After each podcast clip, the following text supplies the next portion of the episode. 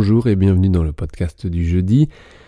La fin de semaine approche et il s'est passé déjà beaucoup de choses, en tout cas euh, de mon côté, j'imagine que pour toi aussi. Voilà, aujourd'hui je voulais te parler du fait de faire semblant. Alors c'est jamais très agréable de monter sur scène et de faire semblant d'y être bien.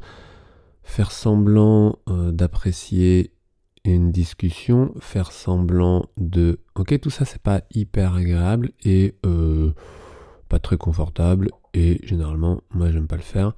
Donc euh, j'évite évidemment il y des situations où c'est compliqué d'afficher complètement. Donc euh, j'avoue que parfois je fais un peu semblant. Par contre, ce qui est clair, c'est que je fais souvent semblant de quelque chose et je vais vous raconter quoi parce que ça, j'adore.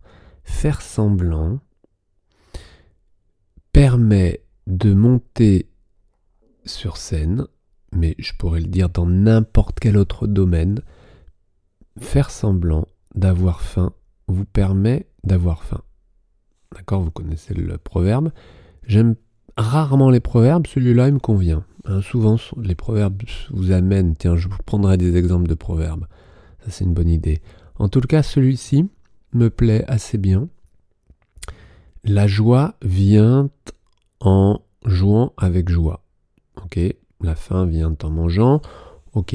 Alors, qu'est-ce que ça veut dire exactement? Vous avez le choix, quand euh, vous montez sur scène, soit de monter avec votre stress, avec votre trac, et vous connaissez l'histoire, vous avez euh, le système nerveux autonome qui se met à jouer des tours avec des signes cliniques qui arrivent et euh, bah, vous êtes bien obligé de jouer avec ces signes cliniques et c'est évidemment très désagréable parce que vous êtes touché là où vous avez besoin de stabilité, de précision, d'une bonne mémoire, d'un cœur calme. Et évidemment dans ces moments-là vous êtes touché et ces régions-là vous dérangent, vous êtes limité, votre tête euh, est d'autant plus ennuyé et le cercle est bouclé.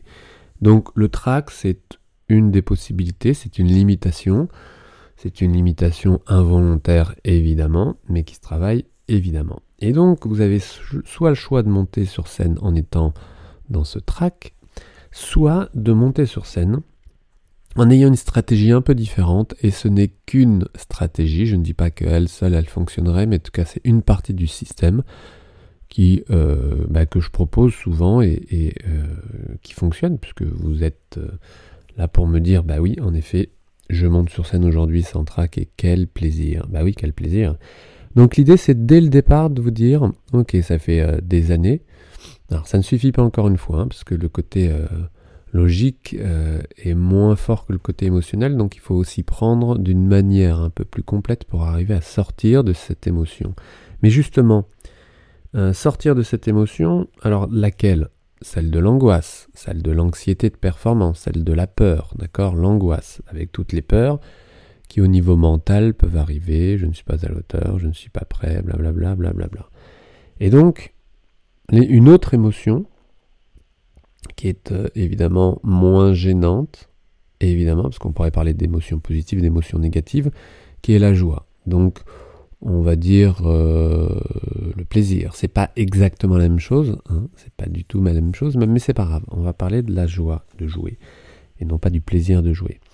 La joie de jouer, euh, c'est une émotion, une des émotions qui est acceptable quand vous allez monter sur scène, quand vous êtes en train de monter sur scène, quand vous faites vos premières notes. Parce que cette joie peut ne pas vous limiter pour rassembler les informations dont vous avez besoin. Les perceptions, les positions, la concentration. Et donc, cette joie, si vous ne l'avez pas pour X raisons, vous pouvez aussi faire semblant. Faire semblant parce que vous êtes des comédiens vous utilisez des outils de comédien et si ce n'est pas le cas, ben, dépêchez-vous parce que c'est hyper agréable. Que fait le comédien? Vous le savez, et pourtant vous le savez. Mais encore une fois, les comédiens ont plusieurs écoles. Vous avez ceux qui vous disent Ok, tu veux jouer un rôle de d'hyper anxieux, rentre dedans, rentre dans ton, dans ton anxiété, déprime, et tu pourras vraiment jouer ton personnage. Et dans ce cas-là, certaines écoles proposent ça, dans ce cas-là, c'est assez difficile. En tout cas, bah, d'être réellement déprimé, bon, c'est pas hyper agréable, enfin réellement, hein, de rentrer dans cette anxiété, d'être réellement dans une anxiété, c'est pas très agréable. Par contre, est-ce que le rôle euh, est entendu? Est-ce que l'émotion est entendue? Oui. Est-ce que c'est confortable pour vous? Non. Mais certains aiment. Donc ça, c'est une école. L'autre école, c'est vous êtes comédien, vous avez un rôle à jouer, un personnage, et euh, vous tirez euh, votre expérience de votre vie. Il n'y a pas besoin d'avoir été déprimé pour jouer le rôle d'un déprimé. Parce que justement, vous êtes comédien et que vous savez le faire. Et que vous avez développé les outils pour pouvoir vous exprimer sans passer par forcément l'émotion. Alors je ne dis pas qu'il faille jouer sans émotion, mais pour commencer, vous pourriez jouer sans émotion pour rassembler encore une fois tous les éléments dont vous avez besoin en tant que comédien. Donc le comédien, lui, il fait ça. Alors c'est une autre école que la première, d'accord? Mais le comédien, lui, fait ça. Il a cette capacité de ne pas rentrer dans l'émotion, de jouer réellement la comédie, c'est-à-dire de faire semblant, tout en restant calme. Et ça ne veut pas dire que derrière ça, vous ne ressentez pas d'émotion. Ça veut dire que vous pouvez en ressentir et vous pouvez commencer à jouer avec beaucoup plus tranquillement parce que vous êtes réellement calme. Et jouer la comédie, c'est ça. Être comédien, c'est ça, c'est faire semblant. Alors ce n'est pas l'école et le point de vue de tout le monde, mais en tous les cas, celui-là, c'est celui que j'ai, euh, choisi depuis, euh, depuis tout le temps pour toi, musicien.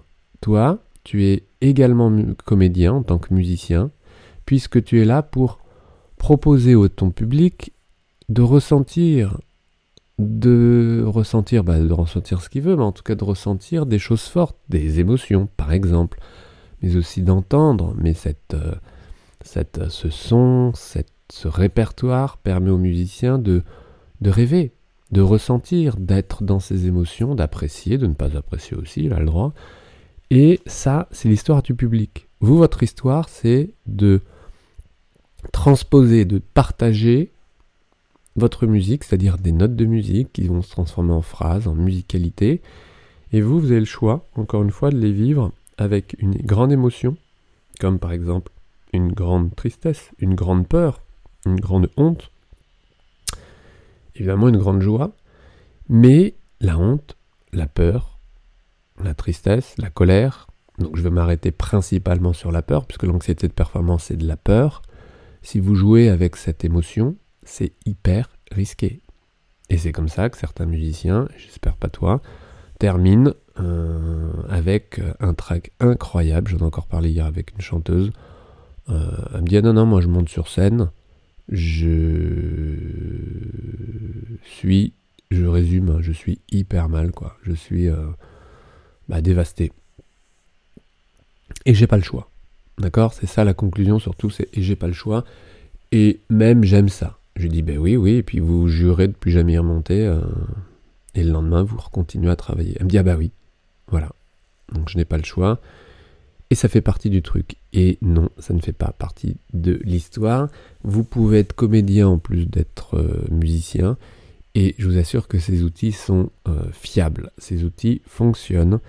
Et ça veut simplement dire que vous pouvez vous entraîner dans votre quotidien. Là, tout de suite, c'est juste vous tirer, vous contracter les muscles euh, des joues qui, entre autres, entre autres, s'appelle le risorius, et c'est entre autres lui, parce qu'il y a plein de sourires différents, celui qui écarte les commissures des lèvres sur les côtés. Donc celui qui crée le sourire. Faites-le de manière artificielle. Et vous allez voir si euh, ça ne change pas votre intonation, si ça ne change pas votre visage, si ça ne change pas votre pensée, votre regard sur ce que vous regardez, sur ce que vous écoutez. Donc faire semblant, et ça c'est des études au niveau neuroscientifique qui ont décrit que en effet euh, faire semblant et on le dit aussi bien dans le geste que et ça marche aussi pour les mimiques que faire semblant provoque au niveau central, au niveau cérébral, euh, les mêmes signaux ou pratiquement les mêmes signaux que de faire réellement. Donc entraînez-vous et essayez ça plusieurs fois dans la journée. Alors vous pouvez l'essayer avec plusieurs, euh, plusieurs contextes, plusieurs fêtes et essayez aussi celui-là. Vous tirez lèvres, les commissures des lèvres sur les côtés. Et vous voyez, ça change pas juste quelque chose dans votre corps. Et c'est énorme parce que ça change réellement si vous êtes à l'écoute et vous vous rendez compte que ça fonctionne. Euh, par contre, c'est vrai que si vous êtes déprimé depuis des mois, voire plus, euh, c'est un petit peu plus compliqué le démarrage, d'accord Il hein. faut mettre peut-être un petit, un petit coup de starter, mais c'est comme le starter. D'accord? Alors des fois il y a besoin d'un gros starter et des fois d'un petit starter. Mais plus vous entraînez, plus ta terre sera petit. Et si vous commencez à faire semblant, vous allez voir que euh, ça va changer toute la donne parce que ça va venir pour de vrai. Faire semblant, c'est pas quelque chose de problématique. Je l'ai dit au début de la vidéo, ok, faire semblant, c'est pas toujours adéquat, mais de ce côté-là, vous pouvez y aller. Vous êtes musicien, vous êtes des comédiens, jouez avec, Regardez ce que ça donne chez vous, dans votre quotidien, en dehors de votre instrument, évidemment, avec votre instrument. Et plus vous serez dans cette non-émotion au départ, d'accord? Une non-émotion parce que vous serez concentré à faire semblant, sans pour autant rentrer dans l'émotion, et plus vous serez dans cette fameuse zone de performance, c'est-à-dire apte à jouer complètement et à interpréter ou à improviser complètement votre musique. Et à ce moment-là, vous rajoutez une touche d'émotion que vous le voulez pour être encore plus là-dedans, mais une émotion qui serait, euh, j'ai pas envie de dire supportable, mais qui serait juste, euh, juste euh, plaisante. D'accord? La joie quand vous jouez, l'expression de joie, elle vous dérange pas, c'est une émotion positive. D'accord? Ou alors faudrait vraiment être dans une joie si grande que les rires viennent et que les rires vous fassent amener des pleurs et que les rires et les pleurs vous, vous dérangent techniquement. Mais voilà, ça c'est euh, juste ultra rare, ultra rare, ultra rare un faux rire. Ça peut arriver. Par contre, le track, c'est arrivé plus que, euh, souvent. Donc euh, voilà, essayez ça. On se retrouve demain. On va continuer.